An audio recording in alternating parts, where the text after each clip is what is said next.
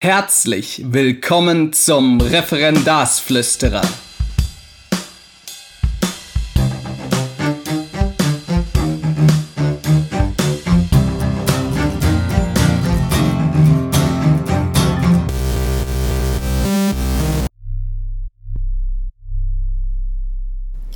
Ja, schön, dass ihr bei einer weiteren Folge vom Referendarsflüsterer wieder dabei seid. Es ist ja jetzt ein bisschen Zeit vergangen. Das lag daran, dass ich ähm, in das ein oder andere Projekt involviert bin. Ich freue mich aber jetzt, euch sagen zu können, dass wieder ein kleines Büchlein draußen ist, nämlich das ABC der wissensdurstigen Mediennutzer. Bitte macht euch nicht über diesen Titel lustig, ich kann da nichts für, das hat der Verlag gemacht.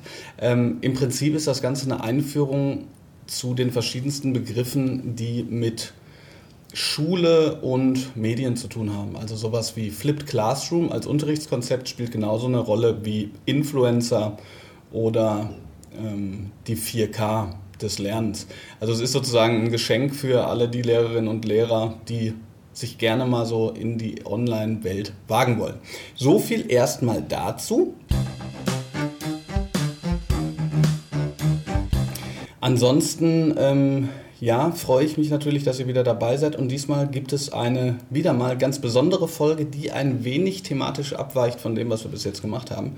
Diesmal geht es nämlich gar nicht nur aus dieser Lehrerperspektive, sondern ich habe hier jemanden, der das ganze Problem, sage ich mal, oder die Herausforderungen der Online-Welt aus der Perspektive einer Anwältin ähm, beleuchten kann. Gesa Stückmann die die BJKM, die Bundesjugendkonferenz Medien, mit organisiert hat, oder sagen wir mal sogar hauptsächlich organisiert hat, sitzt hier also neben mir und kann uns ein bisschen was darüber ähm, sagen, was gerade digital so passiert und mit, mit welchen Herausforderungen sie so konfrontiert ist. Gesa, stell dich doch mal vor, was machst du und ja, wo, womit beschäftigst du dich? Ja, hallo Bob. Ähm, ja, als Anwältin bin ich zwar immer noch hauptberuflich unterwegs, aber daneben seit 2012 an Schulen unterwegs.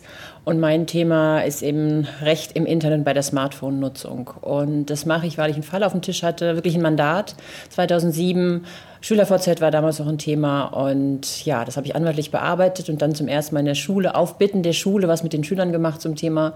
Es war sehr aufregend, als Anwältin in die Schule zu gehen, ähm, hat aber sehr viel Spaß gemacht und ich habe da auch direkt gemerkt, dass die das total aufgesogen haben und auch super interessiert waren und sagten, Mensch, das wussten wir gar nicht.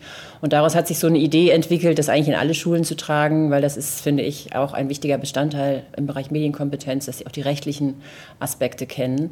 Ja, und seitdem bin ich hier durch Schulen getingelt in Mecklenburg-Vorpommern und seit 2013 mache ich das online via Livestream über Webinare ähm, bundesweit für Schulen. Da sprechen wir gleich mit Sicherheit auch nochmal drüber und vor allen Dingen darüber, was da so die größten Probleme sind. Ähm, kommen wir mal zunächst kurz zu dem Ort, wo wir hier sitzen. Wir sind hier im, in Rostock, ähm, eben bei der Bundesjugendkonferenz Medien. Wie, wie kam es dazu? Was war die Idee ähm, dahinter? jetzt, ich glaube, fast 300 Jugendliche ähm, einzuladen zu einer Konferenz, wo, ja, wo die in Workshops gehen können, wo sie, wo sie sich gegenseitig auch nochmal weiterbilden. Was steckt dahinter? Also die Idee ist eigentlich daraus geboren, dass ich bei einer Veranstaltung war, ähm, wo Medienscouts eingeladen waren und die wurden mal befragt, ähm, wie läuft das eigentlich mit eurem, das, was ihr so macht in der Schule, läuft es gut, habt ihr Schwierigkeiten, Probleme? Und die haben dann auch wirklich mal gesagt, ja, wir haben auch Schwierigkeiten, ähm, das und das läuft nicht gut und dann haben wir gesagt, ja, da müssen wir irgendwie eine Lösung für finden. Und dann sagten die hinterher, hey, wir finden es total klasse, dass ihr uns wirklich mal zugehört habt und wirklich mal hören wolltet, wo wir auch Schwierigkeiten haben und wir nicht hier so die Vorzeigescouts gerade sind. Und daraus habe ich dann gedacht, ja, ist bei mir im Grunde die Idee entstanden, doch mal Medienscouts, die es bundesweit gibt, einfach mal zusammenzuholen, ähm, ihnen auch eine Plattform zu geben, sich auszutauschen, auch zu sagen, wo es, wo es gut läuft. Und ähm, ja, das war eigentlich, so ist die Idee geboren 2014. Ja, diejenigen, die jetzt zuhören und den Begriff vielleicht noch nicht gehört haben, ich, äh, mir war nämlich auch äh, etwas unbekannter, ich habe mal so ein bisschen rumgefragt. Also die Medienscouts werden an unterschiedlichen Schulen ähm, nicht nur als so eine Art Medien-AG, ähm, also finden nicht nur als eine Art Medien-AG zusammen, sondern es ist wirklich so, dass sie beispielsweise in Baden-Württemberg, wo die Medienbildung ja beispielsweise in der fünften Klasse implementiert ist, tatsächlich dann auch Stunden übernehmen. Also beispielsweise machen die Medienscouts Unterricht für Fünftklässler in Bezug auf Cybermobbing, Grooming und so weiter und so fort. Also tatsächlich etwas, was wir ja doppelt wollen. Ja? Auf der einen Seite Schüler ermächtigen, etwas mhm. zu tun, mhm. ähm, also selbst zu handeln und, und auf der anderen Seite eben ja, über Medien zu reflektieren. Mhm. Ähm, was hat sich denn jetzt seit 2013, jetzt ist es 2019, sind schon einige Konferenzen ähm, rum, hat sich da was verändert? Und wenn ja, was? Also wir hatten am Anfang 100 Teilnehmer, jetzt haben wir schon 300 und auch mehr Anmeldungen, als wir Plätze haben. Also die Nachfrage ist riesig groß. Und ähm, ja, es hat sich ein bisschen so verändert. Wir haben am Anfang haben wir das eher so im Plenum gemacht und äh, mit den Jugendlichen wollten wir da diskutieren. Das war jetzt noch nicht so, waren sie nicht so dran gewöhnt. Sie kannten ja eher den Frontalunterricht und deswegen haben wir das dann umgestrickt in, in Workshops. Ähm, dann haben wir ja bei den Workshops auch immer geguckt, was interessiert euch, ähm, was sind eure Themen das immer auch aus dem Feedback wieder mitgenommen, um dann wieder das Ganze nochmal zu verbessern. Und ja, letztes Jahr haben wir dann die 300, fast 300 Teilnehmer in, von uns aus in die Workshops zugeteilt, weil wir immer wollten, dass in jedem Workshop einer aus jedem, aus jeder Gruppe irgendwie ist, dass die nicht irgendwie mit fünf Leuten in einen Workshop rennen. Das war irgendwie nicht so gut und äh, da waren dann welche im Workshop Darknet und äh, hatten gar kein Interesse. Das haben wir geändert und dieses Jahr haben sie sich selber zugeteilt und das hat offensichtlich super gut gefruchtet. Wir haben gestern den Refer Referen Referentenaustausch gehabt und äh, die haben alle gesagt, die waren total interessiert und es hat richtig viel Spaß gemacht, allen. Weil die Zuhörer das ja jetzt auch nicht wissen, ähm, was, was da so an Work was es an Workshops gab, ähm, also das ist ja wirklich sehr breit gefächert. Ne? Sag mal irgendwie vielleicht zwei, drei Themen, wo du dachtest, ja, das ist wirklich wichtig, dass unsere Schülerinnen und Schüler das vielleicht weiter in die Schule tragen.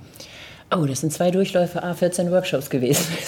Jetzt muss ich echt mal überlegen. Also ein Workshop, den ich auch super wichtig fand und das äh, kam wohl auch wirklich gut an, ähm, war ein Workshop, der nannte sich äh, ähm, Scouts stärken. Also im Grunde sie stark zu machen für das, was sie da tun, weil sie müssen ja vor eine Klasse treten und das ist ja was, was man auch erst lernen muss.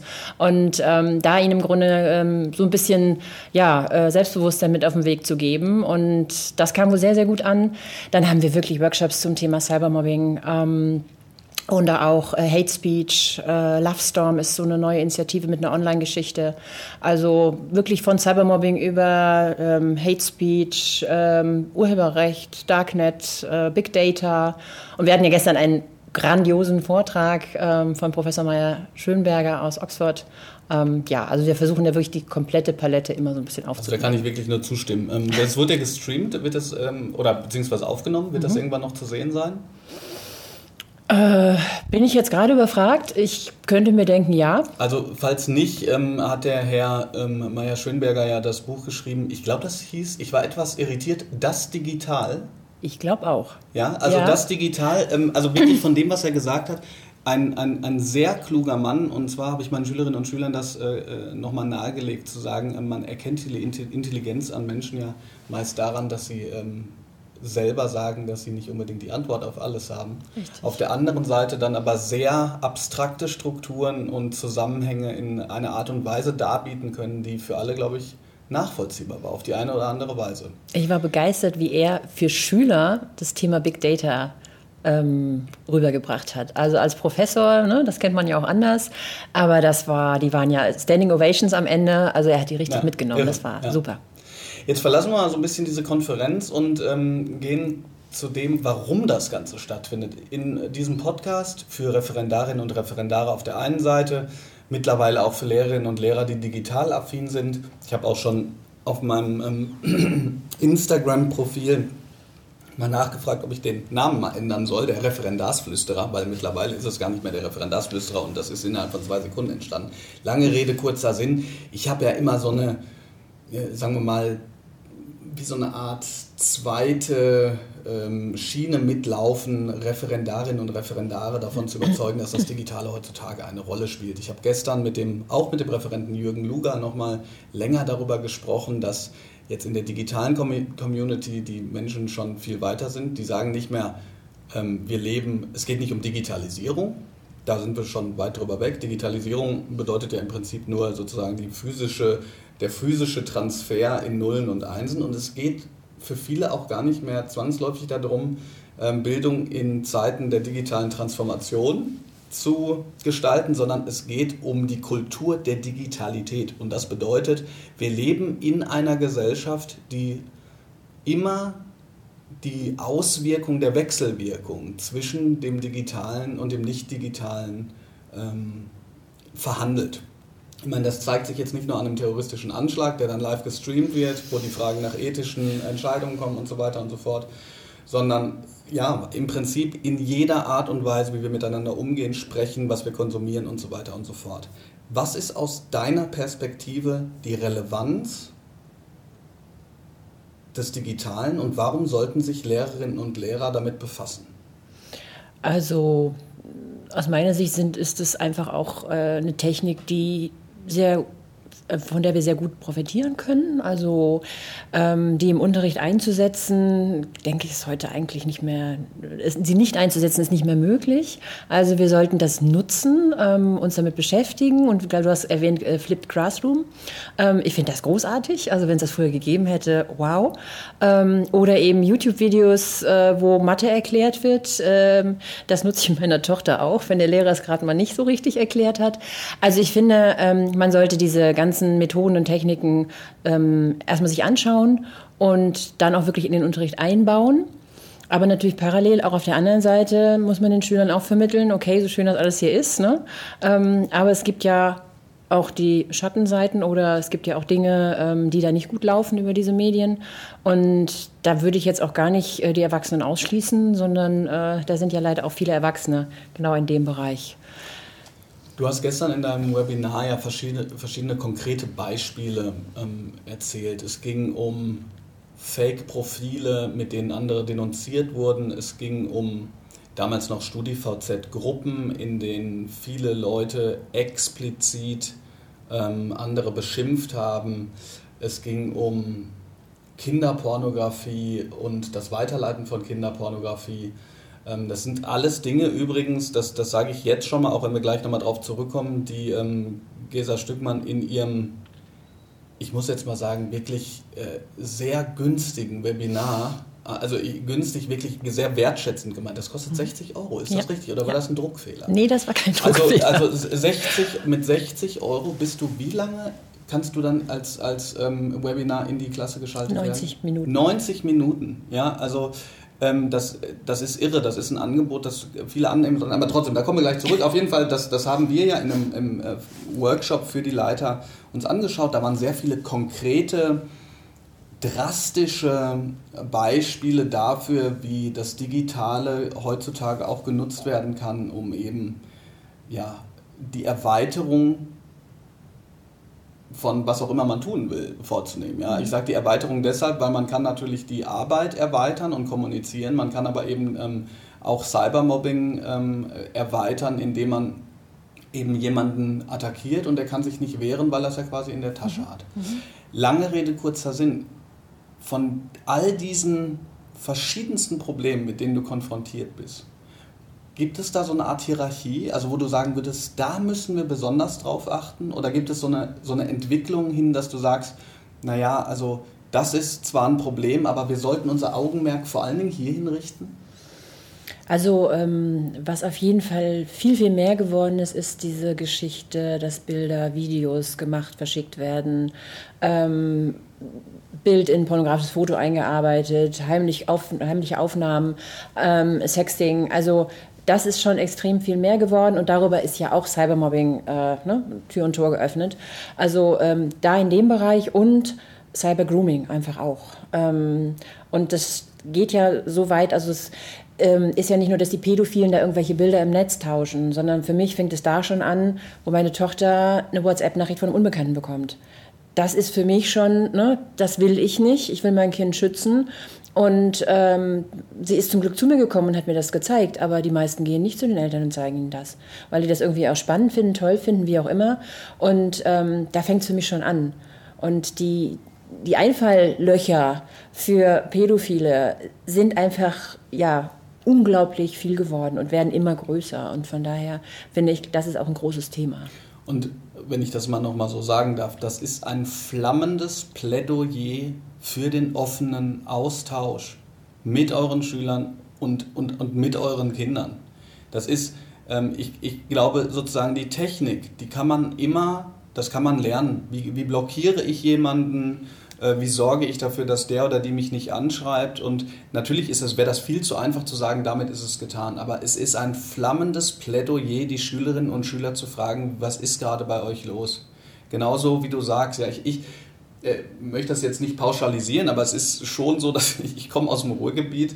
Äh, man müsste da mal eine Erhebung drüber machen, aber da wird sozusagen die Kritik oder so auch mal offener geäußert. In ähm, Süddeutschland ist zumindest mein Eindruck, muss man immer mal wieder bohren. Also jetzt nicht nur, wenn es tatsächlich um so schlimmere Sachen geht, sondern, also, mhm. sondern auch tatsächlich, was weiß ich, jemand, man ist jemandem auf den Schlips getreten oder so.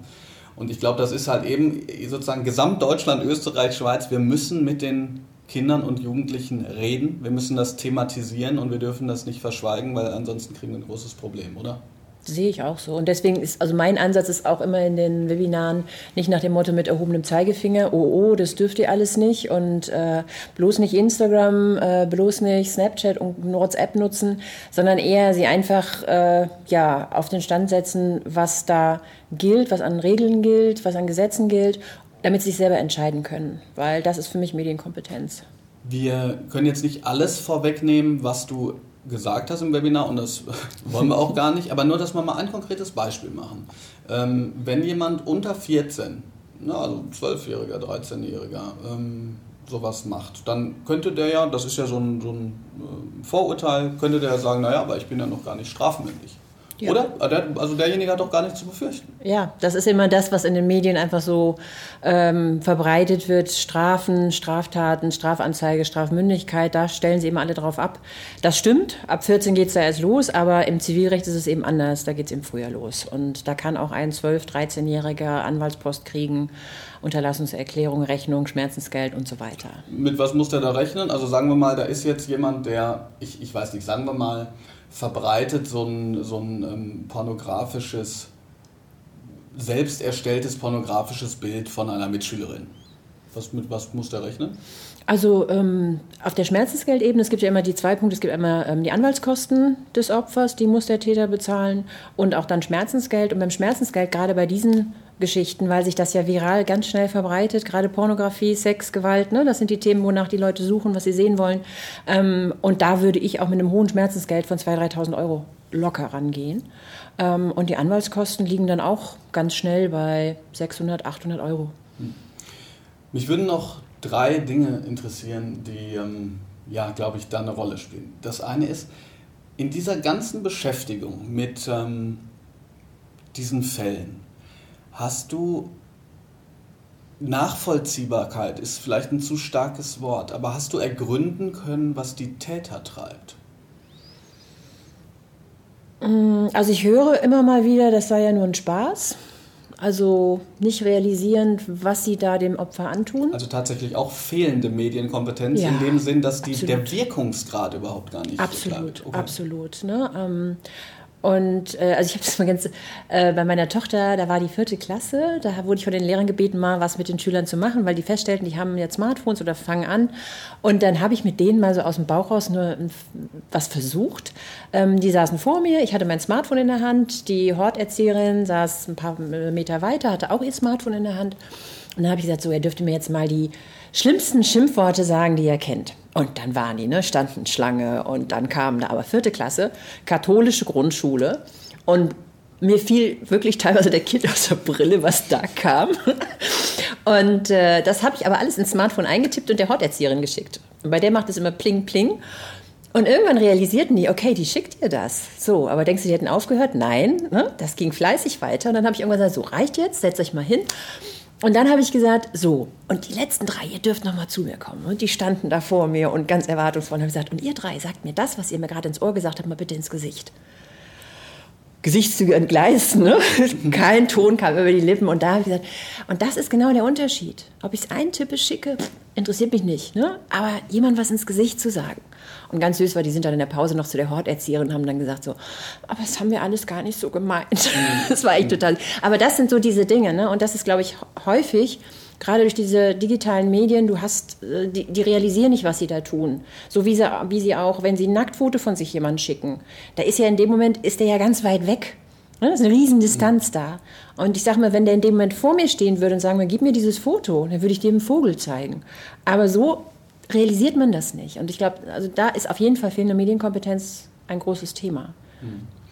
Und du gehst das jetzt an mit diesem Webinar, was mhm. du gesagt hast. Ähm, das läuft dann, oder sag vielleicht mal diesen Prozess. Du hast gesagt, das ist für Lehrer, das ist für Schülerinnen und Schüler der fünften und sechsten Klasse, das ist aber auch für Schülerinnen und Schüler der siebten Klasse bis Kursstufe. Ähm, das heißt sozusagen, es ist komplett abgedeckt. Wie wird das dann jetzt mal in groben Zügen technisch laufen? Ähm, die Schulen rufen dich an, was passiert dann? Die Schulen rufen mich an, wenn sie Interesse haben und dann sage ich in der Regel, wollen sie einen Techniktest machen, weil ich weiß, das Webinar ein Format für Schule ist, was noch sehr neu ist oder sehr ungewohnt. Und dann vereinbaren wir uns auf einen Termin und dann starte ich so ein Mini-Webinar. Die Schule bekommt einen Link die startet auf ihrer Seite alles und äh, im Idealfall und zu 99 Prozent klappt das dann auch. Ähm, sieht die Schule mich, hört die Schule mich und ich kann die Schule hören. So und das ist dann der Test und dann wird geguckt äh, nach dem Termin und ich habe auf meiner Internetseite lawforschool.de ähm, ganz viele Termine immer schon eingestellt. Die sind jetzt bis zum Schuljahresende und dann kommt so ab dem neuen Schuljahr und da kann man sich jederzeit anmelden und teilnehmen. Und wenn Lehrer sagen, hm, was macht sie denn da mit den Schülern? Also ne, weiß man ja auch nicht, wie ich denen das erzähle. Jederzeit biete ich an eine Probeteilnahme, um einfach mal zu gucken. Ne? Und damit man als Lehrer vielleicht auch entscheiden kann, bereite ich die irgendwie vor oder danach, also was immer schön ist, wenn danach noch ein bisschen Raum ist, um mit den Schülern darüber zu sprechen. Ne? Dass die nicht auseinandergehen, sondern dass man da in der Klasse die Möglichkeit hat, da vielleicht noch ein bisschen das aufzufangen. Was wichtig ist, ich werde hoffentlich daran denken, in den Show Notes Law for School zu verlinken, aber Law for School geschrieben LAW4 und dann halt school.de. Mhm. Aber, ne? Mhm. Okay, also für alle die, die jetzt sozusagen das Notiz, den Notizblock schon oder das iPad gezückt haben. Zum Abschluss interessiert mich, ob du in Bezug auf das, was wir jetzt gesprochen haben, insgesamt eher hoffnungsvoll oder eher furchtsam bist und warum? Also ich sollte furchtsam sein, weil ich glaube, wir sind schon 20 Jahre zu spät mit dem, was wir tun. Ähm, wir hätten viel, viel früher reagieren müssen.